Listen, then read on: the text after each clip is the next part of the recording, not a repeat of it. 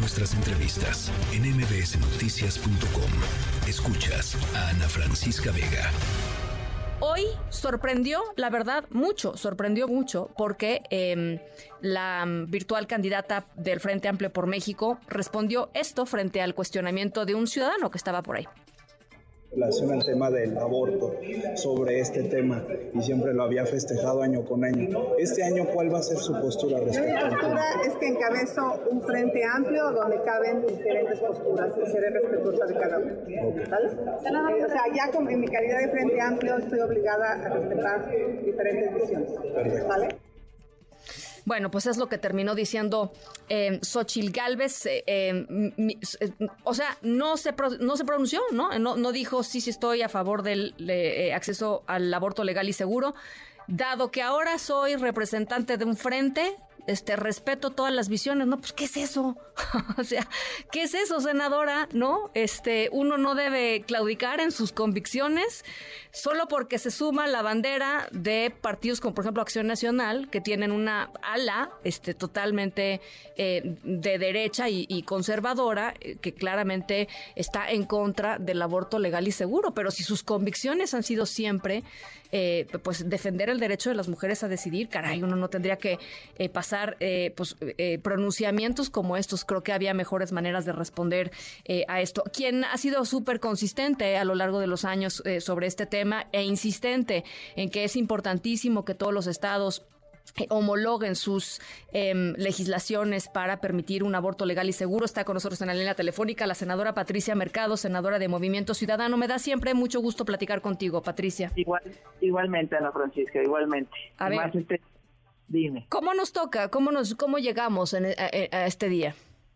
Pues mira, llegamos muy bien. Eh, hace dos años, hace dos años en, eh, en, la Corte ya se había pronunciado por eh, el respeto, digamos, el reconocimiento al derecho a decidir de las mujeres, que los servicios de salud tenían que, digamos, dar atención para interrupción del embarazo hasta las 12 semanas, que las que los eh, que los hospitales eh, públicos eh, tenían que tener no objetores de conciencia, es decir, la conciencia sí, pero tenían la obligación de tener personal de enfermería y de medicina para este poder realizar los abortos. Lo tuvimos hace dos años, hace dos años, pero fue solamente para Coahuila, digamos, la resolución.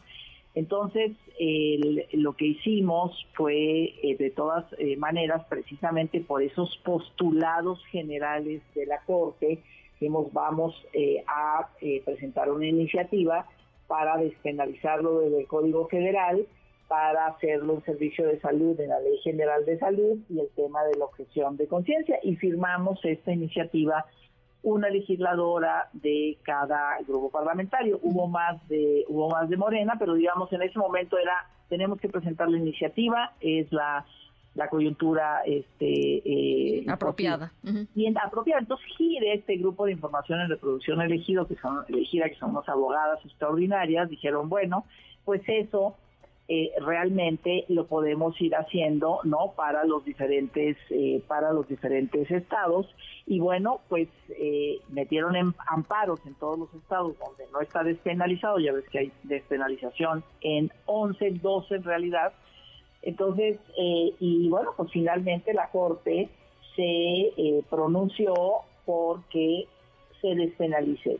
Se salga ya el código del código penal el delito del aborto, solamente en caso, por supuesto, de eh, cuando sea forzoso, pero que se saque del Código Penal. Y le ordena al Congreso de la Unión eh, reformar el Código Federal, el Código Penal Federal y la Ley General de Salud para que no solamente lo despenalice, sino que obligue, obliga a los sistemas de salud, INSTE, eh, a, digamos, a todos los servicios federalizados, pues a dar estos servicios de aborto. Y nos dice al Congreso, ¿saben qué? Cuando yo les mande eh, mi resolución, porque luego se tarda la Corte, ¿no?, en mandar su resolución, en el periodo que en el que están, o sea, el periodo de sesiones en el que están, se tiene que resolver de esta manera como nos está planteando la Corte. Entonces, en realidad, pues es la despenalización total, por supuesto, es un, es un delito local del cuero común, entonces eh, tienen que homologar, tienen que hacer los cambios en todos los códigos, eh, los códigos eh, locales, pero ya los servicios de salud federales tendrán que dar estos servicios que ahora no los estaban dando ni siquiera en los dos estados que está despenalizado. Decían, eso no me toca.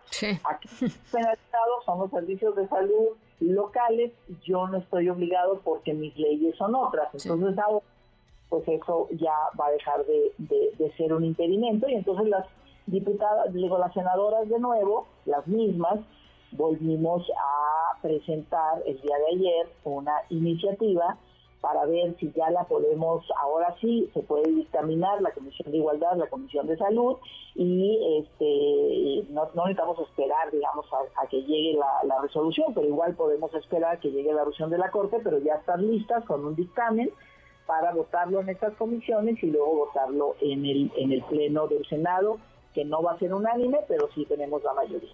Bueno, pues esa es una buena noticia. Ahora, eh, eh, eso no quiere decir que las mujeres en México eh, hayan dejado de ser criminalizadas, señaladas, estigmatizadas por el tema del aborto, Patricia, ¿no?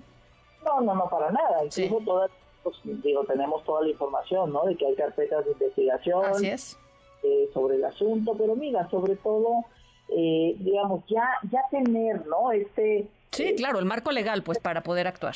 Exacto, todos hablamos del Estado de Derecho y todos hablamos, bueno, la Corte es la última que nos dice esto es constitucional o esto no es constitucional.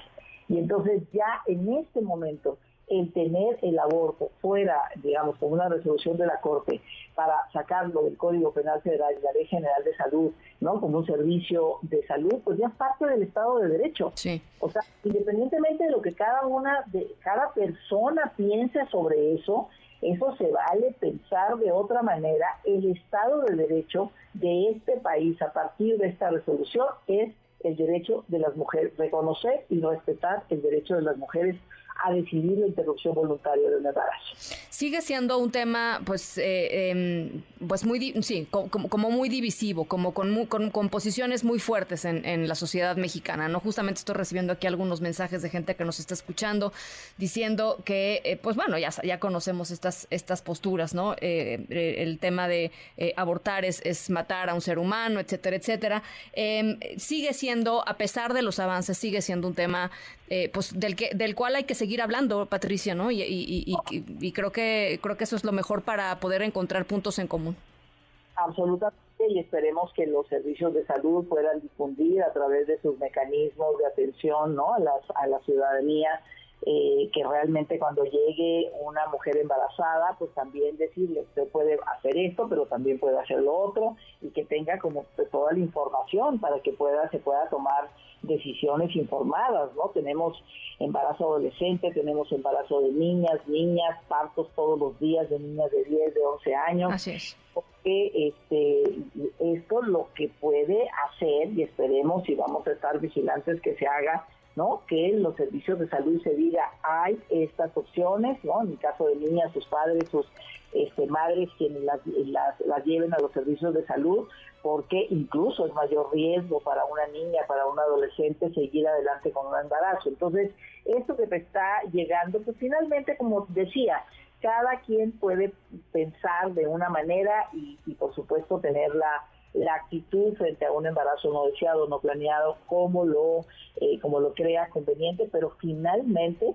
el Estado de Derecho dice, aquí se respeta el derecho a decidir las mujeres. Eso es lo que nos dice el marco constitucional con el cual hemos decidido vivir en nuestro país y por lo tanto el aborto tiene que ser despenalizado. Bueno, pues ahí está. Yo te agradezco como siempre muchísimo la voluntad para platicar sobre estos temas y sobre todo que, pues esto, la valentía para defenderlos eh, en tribuna y en las calles y donde se tengan que defender. Gracias, Patricia. Gracias a ti, Ana Francisca, también por todo el, espacio. Un abrazo. Eh, la senadora Patricia Mercado, senadora por Movimiento Ciudadano. Y nada más decirles una cosa rapidísima. El tema de los embarazos adolescentes, lo platicábamos hace unos días y creo que es fundamental. Estamos hablando de embarazos de niñas de 12 años, ¿no? Eh, más de 150 mil niñas de entre 12 y 17 años en México tienen un hijo voy a dejar que, digo, nos caiga el 20 con, un, con, con, ese, con ese dato. Tienen un hijo vivo o, parieron un hijo, este, un, bebé. Eh, bueno, a ver, si uno no se pregunta qué tiene que estar haciendo una niña de 12 años, primero eh, eh, embarazada y después con un hijo, yo no sé qué está, en qué estamos pensando, ¿no? Entonces creo que sí hay que eh, pues mantener justo la, visión y la vista en donde tiene que estar y como dice Patricia, bueno, simple y sencillamente el Estado otorgar médicamente lo que se necesite para que las mujeres puedan decidir sobre su propio cuerpo. En fin.